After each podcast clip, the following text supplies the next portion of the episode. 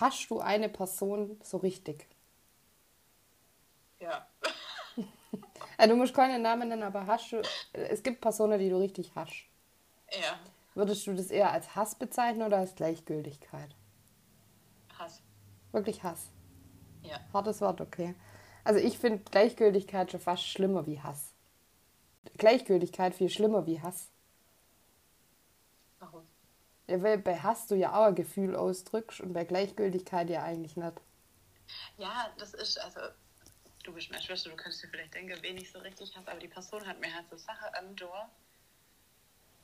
Das werde ich niemals vergessen, weil mir das ganz arg viel kaputt gemacht hat. Mhm. Und ich deswegen halt auch oft leider nur an die Person denken muss. Mhm. Und das ist für mich Hass und nicht Gleichgültigkeit, wenn ich nur an die denke. Ja, okay. ja, okay, das kann ich verstehen. Das kann ich Ja. verstehen. Also, ja. Okay. Und damit herzlich willkommen zu einer neuen Folge von Mord und Totschlag aus Schwaben. Mein Name ist Tina. Und ich bin die Kim. Genau, und heute gibt es wieder einen neuen Fall aus dem Schwabenland, der bestimmt auch noch alle in Erinnerung ist, die sich damit ein bisschen auseinandersetzen. Okay. Du weißt auch nicht, was auf dich zukommt halt, gell? Nee, bin gespannt. Ähm, ähm, es ist der 24. Januar 2020, kurz vor halb eins. Also gerade mal ein Jahr her. Äh, es ist ein freundlicher Tag und die Sonne scheint in der 5200 Seeler Gemeinde Roth am See im Nordosten von Baden-Württemberg. Weißt du jetzt, um was es geht? Nee. Okay. Äh, in Roth am See steht ein Rest äh, Restaurant, der heißt der Deutsche Kaiser. Und das ist ein allseits beliebtes Lokal mit Kegelbahn und freundlich eingerichtete Gästezimmer. Betriebe wird der Deutsche Kaiser vom Klaus S. Äh, in diesem Tag ist im Deutsche Kaiser einige, einiges los, obwohl der Anlass eigentlich ein trauriger ist. Weil an diesem Tag ist die Beerdigung von seiner kürzlich verstorbenen Mutter. Im Erdgeschoss des Gast- Gasthauses treffen sich die Familienmitglieder und der Eigentümer Klaus S. Ähm, sowie seine Ex-Frau Silvia, die Tochter Caroline und der Bruder Holger. Die Kinder Leon und Lena sowie deren Großeltern Renate und Helmut E. Ähm, und die treffen sich im Deutscher Kaiser, um eben gemeinsam zu der Beerdigung nach Schwebnitz in Sachsen zu fahren. Ähm, trotz dessen herrscht äh, ausgelassene Stimmung eigentlich. Doch einer fehlt in der Runde und das ist der Sohn von Klaus und Silvia S., nämlich der Adrian. Dieser hat für den Tag angekündigt, noch was für sein Studium in Stuttgart zu machen. Was aber keiner wei- weiß, der Adrian S. ist sehr wohl zu Hause. Der sitzt in seinem Zimmer, welches im obersten Geschoss des Hauses ist. Das Zimmer ist spärlich eingerichtet, ein Bett, ein Schrank, ein Stuhl, ein Tisch und ein PC. Und an der Decke ist eine Überwachungskamera installiert, die in Richtung der Zimmertüre gerichtet ist, damit keiner sein Zimmer unbemerkt betreten kann, wenn er nicht da ist. Das war erst vor einem Jahr? Ja, ich habe irgendwie gedacht, das ist viel länger her. Also ich kenne den Fall ja, aber... ja, aber das, ich finde es schon, re- schon relativ paranoid und bedenklich, wenn jemand eine Überwachungskamera in sein Kinderzimmer hängt. Ja, das sagt für mich schon mal ein bisschen was über den Mensch aus. Genau. Ähm, und in der Ecke steht immer ein langer Balken, äh, welcher er dann benutzt, um nachts seine Türe zu verbarrikadieren. Genau. Der 27-Jährige steht währenddessen in seinem Zimmer, ausgerüstet mit einer 9 mm Halbautomatikpistole und drei mit Hohlspritzpatrone geladene Magazine. Er hört das Stimmgewirr und das Gelächter vom untersten Geschoss und schaut über aus dem Fenster. Sein Plan steht. Heute wird es sich rächen. Für die Furcht, den Hass, das lähmende Gefühl nicht zu genügen. An den Personen, die seiner Meinung nach daran schuld sind, nämlich seine Mutter und seine Stiefschwester. Und beide befinden sich jetzt zusammen im Haus. Eine einmalige Chance für Adrian. Im Erdgeschoss ahnt niemand was von dem grauenvollen Plan. Doch Adrian ist noch immer hin und her gerissen. Ähm, er hat so Gedanken, was ist, wenn die Pistole Ladungshemmung hat oder wenn er sich doch traut. Oder gibt es vielleicht noch andere Möglichkeit?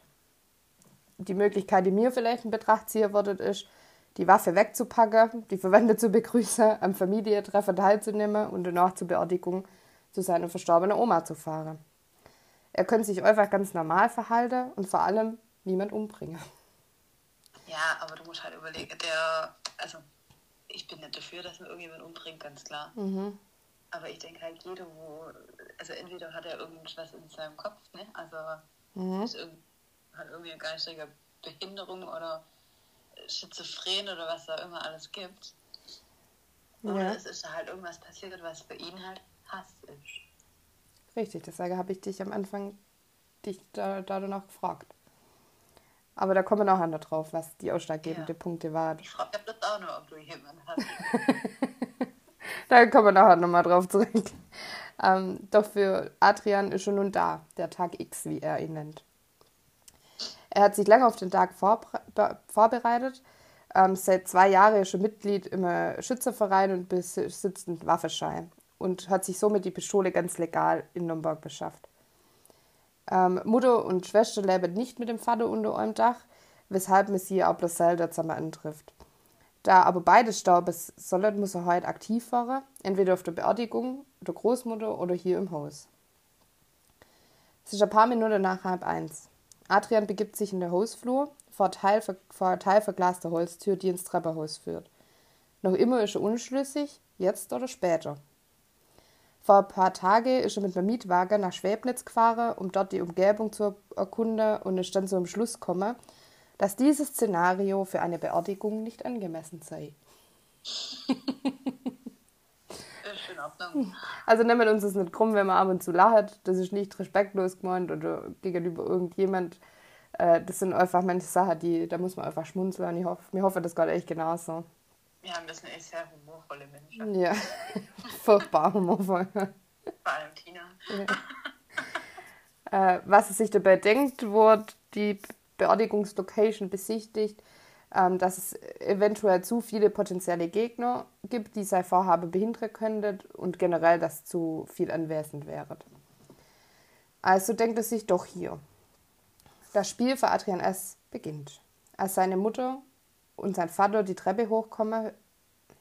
Das Spiel für Adrian S. beginnt, als er seine Mutter und sein Vater die Treppe hochkommen hört. Damit hat er nämlich gar nicht gerechnet. Jetzt ist es zu spät, sich unbemerkt davon zu schleichen.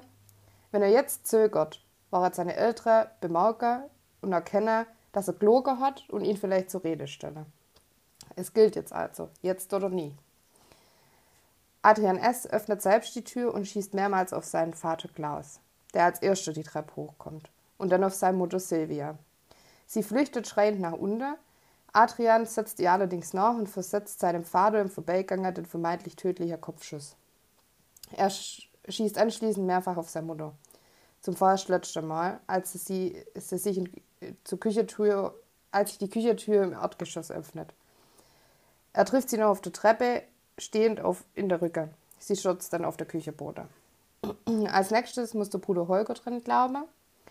Dieser tritt durch die Hintertür zu ihm ins Treppenhaus und bleibt, damit mit, bleibt dabei mit einem Fuß an der ersten Treppenstufe hängen. Ähm, Holger K.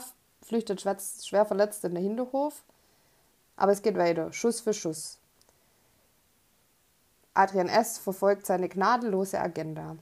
Zwar liegt Adrians erste Zielperson, also die Mutter, bereits blutend in der Küche und ist damit vorläufig außer Gefecht gesetzt, doch das zweite anvisierte Opfer, die Stiefschwester Caroline, kann Adrian Guide finden. Er muss sie unschädlich machen, bevor sie entkommen kann, sonst war alles umsonst, denkt er. Auf der Suche nach ihr läuft er durch den Flur zum Hinterausgang und schießt in der Folge auf jeder Person, die ihm vermeintlich im Weg steht. Sein Onkel Gernot, der auf ihn zugeht äh, und den er sterben zurücklässt. Die Großeltern Renate und Helmut E., die sich beide schwer verletzt retten können. Irgendwann danach wechselt er sein Magazin. Draußen entdeckt er schließlich seine Stiefschwester. Sie sitzt auf einer Holzbank neben dem Hinterausgang und kümmert sich um den schwer verletzten Bruder Holger, der über ihre Knie liegt. Ihr Weinen nützt aber nichts. Adrian schießt seiner Schwester Caroline in den Kopf. Er gibt zur Sicherheit weitere Schüsse auf sie und ihren Bruder ab. Beide Geschwister starben vor seine Augen. Seine Tante Dorothea läuft ihm fast in die Arme und begreift gar nicht, was hier los ist und ruft, was ist denn hier los? Auch sie wird nicht verschont. Das gerade Final des Blutbads mit System findet in der Küche statt. Da geht er dann zurück, um nach seiner Mutter zu sehen. Und Sylvia S. hebt den Kopf. Sie lebt tatsächlich noch, trotz ihrer zahlreichen Verletzungen. Und er erschießt sie aus nächster Nähe. Aus seiner Sicht ist die Mission nun beendet. Das ist wahrscheinlich auch der Grund, warum er Gott sei Dank seine kleine Neffe verschont. Diese brüllt er bloß an raus und beide rennen um ihr Leben. Anschließend hält sich Adrian mehrfach die Waffe an die Schläfe, schafft es jedoch nicht abzudrücken. Um 12.48 Uhr ruft er bei der Polizei an. Das Massaker hat maximal eine Viertelstunde dauert, eher weniger. Circa 30 Schüsse sind gefallen. Er landet in der Notrufzentrale und es folgt ein 20-minütiges Gespräch mit einer offenbar hervorragend geschulten Beamte. Ähm, in diesem Gespräch scheint er sich zu beruhigen und er versucht der Beamte zu erklären, was aus seiner Sicht geschehen ist. Er habe blutrünstige Mon Monster getötet. So sagt das Wort wörtlich. Okay. Anschließend zählt er alle Opfer auf. Ähm, auf die Nachfrage nach dem Grund antwortet er 20 Jahre Kindesmisshandlung. Ähm, als die Polizei das Haus stürmt, lässt sich Adrian widerstandslos festnehmen. Der deutsche Kaiser ist nun ein Tatort und die friedliche Stadt Rot am See hat ihre Unschuld verloren. Drei Monate nach der Tragödie wird Adrian S. wegen sechsfachen Mordes und zweifachen versuchten Mordes vom Landgericht Ellwangen angeklagt. Er gesteht umfassend, begründet die Tat ausführlich und hinterlässt doch ganz arg viele Fragen. Ähm, jetzt kommen wir dazu, was ihn zu der Tat getrieben hat, aus seiner Sicht. Ähm, er selbst datiert den Anfang von der fatalen Entwicklung ins Jahr 2012. Damals ist er 19 Jahre alt und wurde in der Klinik eingewiesen, da er den Notruf ergriffen hat, sich aber am Telefon nicht artikulieren konnte. Nach einer mehrtägig, mehrtägigen stationären Behandlung, die eigentlich kein wirkliches Ergebnis zutage forderte, äh, wurde Migräne diagnostiziert und Adrian wieder entlassen. Das ist die, okay. ja, das ist die offizielle Version. Adrian sieht es allerdings ein bisschen anders. Ah ja, okay. Ja, das ist jetzt hier. Ja, schauen wir mal. Nach äh, Adrians Aussage teilt der Mediziner ihm mit, dass in seinem Blut Spuren von Ethinylestradiol gefunden worden sei. Das ist ein synthetisch hergestelltes weibliches Hormon und unter anderem ein Inhaltsstoff in Antibabypille. Die Aussage wird aber vom Mediziner vehement bestritten, weil so ein Test bei männlichen Patienten völlig unüblich ist und daher auch, auch durchgeführt worden ist. Ähm, der Adrian konstruiert ein komplexes Warnsystem, ähm, welches Fundament auf der, An auf der folgenden Annahme ruht. Seine Mutter Sylvia S. wollte niemals einen Sohn, weshalb sie schon während der Schwangerschaft die Pille nahm. Das wiederum habe die Hypospadie Padie verursacht, unter der Adrian als Kind gelitten hat.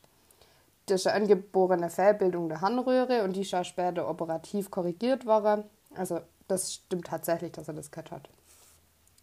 Ein möglicher Zusammenhang mit den eventuell zugeführten weiblichen Hormone besteht aber aus medizinischer Sicht. Oder? Dennoch schmückte Adrian die Fantasie weiter aus. Silvia S. hätte ihn während der Schwangerschaft, nicht nur während der Schwangerschaft, sondern auch nach der Geburt jahrelang mit Hormone vergiftet und diese 2012 dann unmittelbar vor seinem Krankenhausaufenthalt überdosiert. Im selben Jahr machte er aber nur das Abitur mit einem Notendurchschnitt von 1,8. Er schrieb sich daraufhin in der renommierten Rheinisch-Westfälische Technische Hochschule in Aalen ein, habe Zungerbrecher, brach sein Studium aber knapp ein Jahr 2013 wieder ab, da er die Erkenntnisse, die er sich da in seinem Hund zusammengesponnen hat, nicht mehr weiter verdrängen konnte. Und die Ältere, die lebt aus beruflichen Gründen auch schon länger getrennt und nach dem Studiumabbruch zog er dann nach Baden-Württemberg zu seinem Vater nach Rot am See. Ab diesem Zeitpunkt an befindet sich Adrian im freien Fall. Äußerlich mag keiner was. Er beginnt ein weiteres Studium in Stuttgart, gibt da das aber schnell wieder auf. Kehrt aus dem Studentenwohnheim wieder zu seinem Vater zurück. Tut aber vor ihm so, als würde er im Homeoffice weiter studieren und fährt deshalb immer wieder nach Stuttgart, um das Lügekonstrukt aufrechtzuerhalten. Genau, und in seiner Festung brütet er weitere Hirngespinste aus. äh, so soll ihn seine Mutter in seiner Kindheit regelmäßig übers Knie gelegt haben und ihn auf seine Hoder geschlagen haben. Im Restaurant hätte ihn Gäste darauf hingewiesen, dass Sylvia S. sei Cola präpariert hätte. Und später unterstellte er auch seine wesentlich ältere Schwester von allem gewusst zum Herrn und sie soll sie so eine Art Komplizin der Mutter gewesen sein. Genau, und die Krönung dann im Dezember 2019, wo er dann ins Krankenhaus eingeliefert wird, wegen dauerhafter Hodenschmerzen. Er wird operiert und wieder entlassen. Aus seiner Sicht ist das aber ein zusätzlicher Beweis für die Spätfolge mütterlicher Vergiftungsanschläge. Genau, Adrian entwickelt dann seinen Plan, die von langer Hand geplant ist. er geht davor wie aus dem Lehrbuch. Der Beitritt im Schützerverein gilt dabei eigentlich bloß als Basic. Es gibt Plan A und Plan B. Plan A beinhaltet grausame Folterungen von Mutter und Schwester. Ähm, er hat sich ja die, schon die entsprechenden Folterwerkzeuge besorgt, also Kabelbinder, Gasbrenner, Lötkolbe. Genau, und außerdem stellt er aus legale Zutaten Betäubungsmittel her. Ähm, diese Plan, diesen Plan verwirft er allerdings bald, weil zu aufwendig. Plan B scheint wesentlich leichter durchführbar. Die Zahl der bestrafenden Mitglieder erhöht, erhöht sich aber im Laufe der, der, Monate immer wieder auf drei. Sein, sein Vater Klaus S. ist nun auch dabei, den er als unterwürfigen Hund bezeichnet. Dann will er den Vater wieder verschonen und dann doch nicht und dann doch. Auch sein Suizid äh, bezieht er in die Überlegungen mit ein, schwankt aber diesbezüglich auch kurz. Kurz vor der Tat verfasst er dann einen Abschiedsbrief, indem er wortreich begründet, warum er dieses Monstrum und seine Brut und seine Sklavin töten musste. Dieses Monstrum ist seine Mutter. Im gesamten Brief nennt er sie Es. Der Brief, welcher mit hasserfülltem Ursinn gespickt ist, passt gar nicht zu dem jungen Mann, der nun auf der Anklagebank sitzt. Er spricht mit ruhiger und vernünftiger Stimme. Im Landgericht Ellwanger kommt die Frage der Reue auf. Das einzige Leid, das Adrian vor Gericht zugesteht, ist der Tod seines Bruders Holger. Weil ihn hat er wirklich gemocht und auch seine Neffe tun ihm leid, denn er habe ihre ganze Familie ausgelöscht. Bei den, ja, bei den anderen Opfern erwidert es immer nur, wenn ich es nicht getan hätte, hätte es jemand anders tun müssen.